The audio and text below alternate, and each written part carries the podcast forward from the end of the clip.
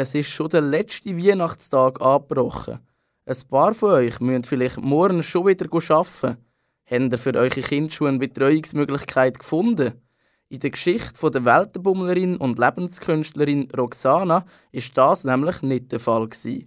Der Fall hat das Leben vom damals vierjährigen Mädchen entscheidend prägt. Es war einmal ein Mädchen. Die ist vier, ja, etwa so groß, vier und hat mit zwei Frauen zusammengelebt. Die eine Frau hat Sheila geheißen. Sie ist aus Irland und Englischlehrerin in Madrid. Die andere Frau hat Nora geheißen und sie hat damals am Abend oder zur Nacht geschafft. Die zwei Frauen hatten einen Deal Also Sheila hat äh, ihre Schüler in der Wohnung äh, empfangen. Und wenn Nora arbeiten ist, hat Sheila dem kleinen Mädchen geschaut. Das ist äh, soweit gut gelaufen, bis eines Tages der Pedro gekommen ist. Die Sheila hat sich total in den Pedro, danke, verliebt. Und der Pedro hat sie gebeten, bitte komm mit mir raus. Und sie hat gesagt, ich kann nicht. Ich muss der, dem kleinen Mädchen schauen. Nora ist nicht dumm, es ist der Deal nein, aber bitte komm doch und so. Und äh, mit spanischem Charme hat er sich überzeugen mit ihm in die Nightlife zu gehen. Mitten in der Nacht hat das Mädchen müssen ein bisschen. Sie ist aufgestanden und hat sofort gerufen, Sheila! Sheila! Keine Sheila. Sie, hat, sie ist gewöhnt, dass sie zuerst Sheila und dann Nora ruft. Als nichts kam, hat sie gerufen, Nora? Hallo, Nora? Nora? Sheila? Nicht. Dann hat sie schon ein bisschen Herzpöppel bekommen, die Tür aufgemacht vom Schlafzimmer und hat die ganze Wohnung abgesucht, wo, wo echt die zwei Frauen sind, oder eine von denen wenigstens. Und wo sie dann in der Stube gestanden ist und realisiert hat, da ist einfach niemand um hat sie alles vergessen. Sie hat vergessen, dass sie aufs WC hat müssen und ist einfach da gestanden, die Lunge gefüllt und geschrauen, dass es nicht mehr schön war. Richtig laut. So lang, bis die Nachbarn an der Tür geklopft haben. Hey, mach die Türen auf, was ist los? Was ist passiert? Mach die Türen auf.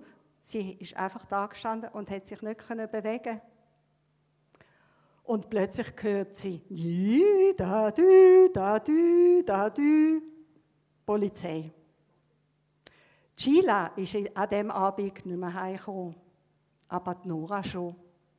Wo die heimgekommen ist, haben sie ihre alle Schlettern angehängt. Die ganzen Nachbarn, das geht doch nicht so ein kleines Mädchen allein. Wir nehmen sie weg, wir tun sie in ein Heim, das geht einfach nicht.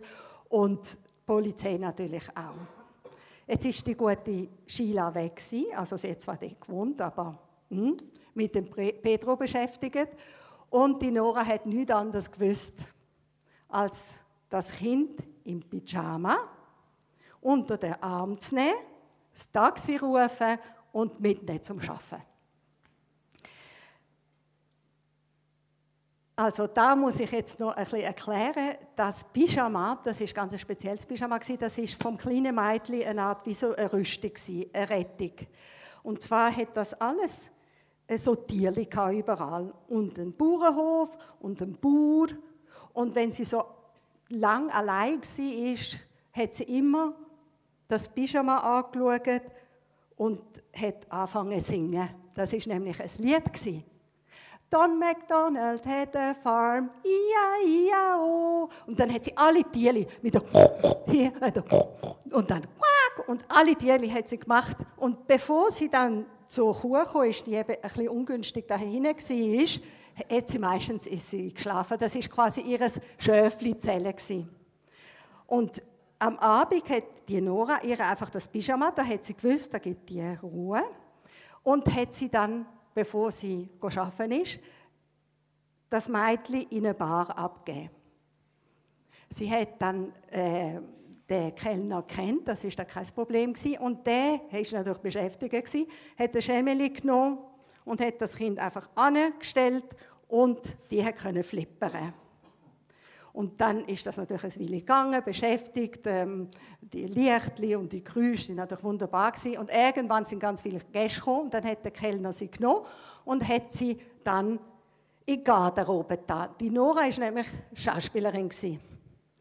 Und das ist einfach wunderbar gewesen für das Mädchen. Das ist also einfach immer etwas los gewesen. Sie hätte nicht müssen schlafen und ist dann zum Maskottchen von dem Theater avanciert. Wenn man sie gesehen hätte, man sie aufgenommen, abgeschmusset ah, und so. Und sie ist sich einfach gewohnt, du wabu, und irgendwann in dem ganzen Lärm ist sie dann eingeschlafen. Und eines Abends ist sie in dieser Garderobe und ganz beschäftigt war da mit ihrem Pyjama, mit ihren Tierli und hat so von sich hingesungen und so. Und plötzlich ist es wieder ruhig gewesen. Sie hat wirklich gelesen. Ist irgendetwas, aber Mucksmüsli, Mucksmüsli stellt, man hat wirklich gar nichts gehört. Sie geht raus und läuft den Gang durch. Und plötzlich hört sie eine Stimme, die sie kennt hat. Hilfe! So ganz schrecklich. Und sie denkt, das ist ja die Stimme. Das ist ja die Stimme von dieser Nora. Das ist die Stimme von meiner Mutter. Die wird jetzt, es ist irgendetwas los, ich muss sie retten. Und sie läuft den Gang hinter der Bühne und es hat so einen kleinen Spalt gehabt und sie schaut raus und sieht von hinten ein Sofa. Und dann ein Kopf mit einer roten Perücke, von hinten natürlich. Völlig fremd. Aber die Stimme hat sie kennt. Und dann sieht sie, dass zwei Männer auf sie zukommen. Die Männer hat sie von vorne gesehen und haben ihr irgendetwas antun In dem Moment nimmt sie alle Kraft zusammen und wird rausrennen und sagen,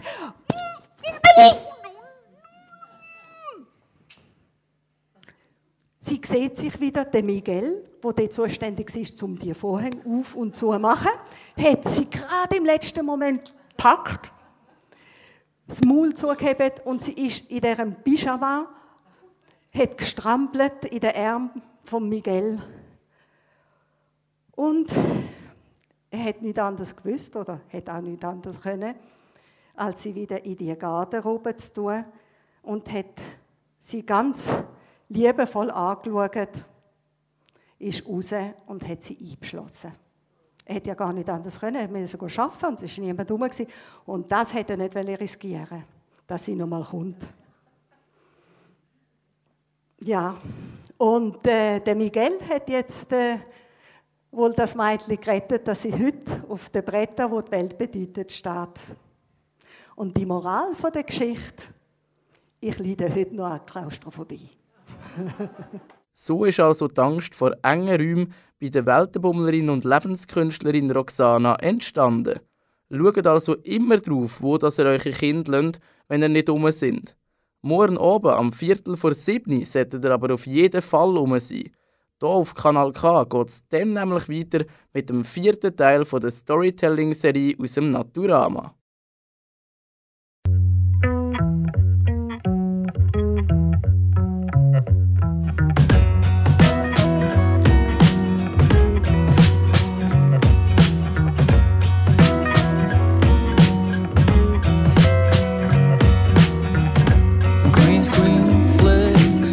I've seen scenes.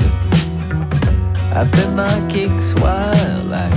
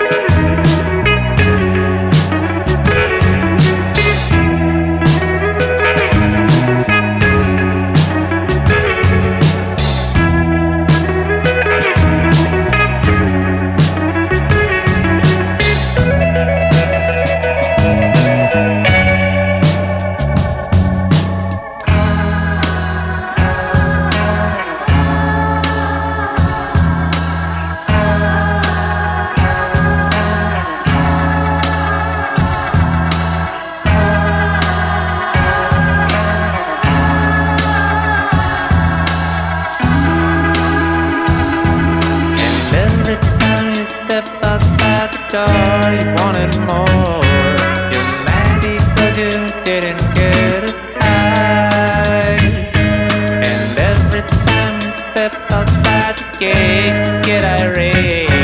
You're mad because you, for your past you pass.